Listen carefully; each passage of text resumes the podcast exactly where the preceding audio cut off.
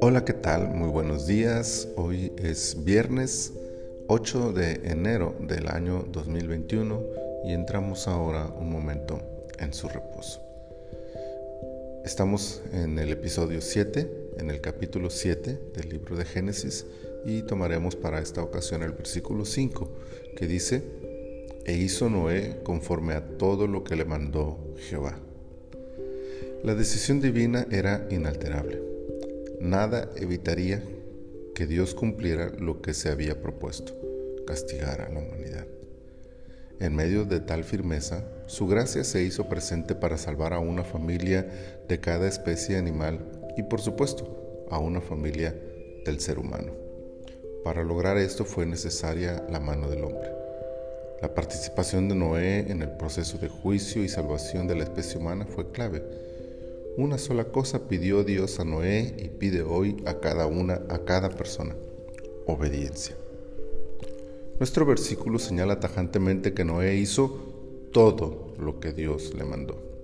Le fueron dadas instrucciones exactas, órdenes meticulosas y detalladas para la construcción del arca, para la instalación de todos los que viajarían en ella y para los cuidados que harían falta durante el viaje, sin descuidar el hecho de que Además de todo, debía hacerlo en un contexto en el que jamás había pasado lo que se le había dicho que iba a ocurrir, lluvia, y por lo tanto, mucho menos había sido necesaria una embarcación.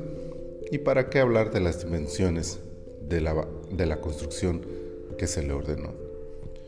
Las demandas de tan impresionante obra se ven aumentadas con el peso emocional, social y por supuesto espiritual que significaba la crítica, el rechazo y la incertidumbre que le rodeaba, supradimensionada por la maldad ya descrita de la humanidad de la época.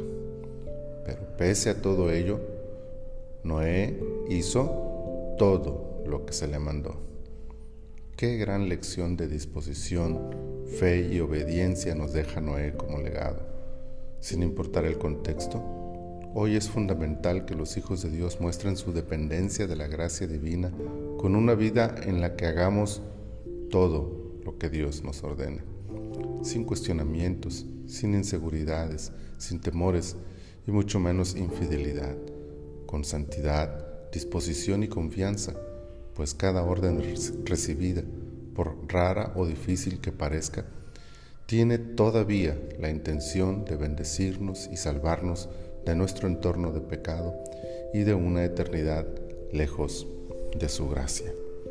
Señor, en esta mañana te agradecemos profundamente la oportunidad que nos has dado de encontrar en ti perdón, salvación, propósito.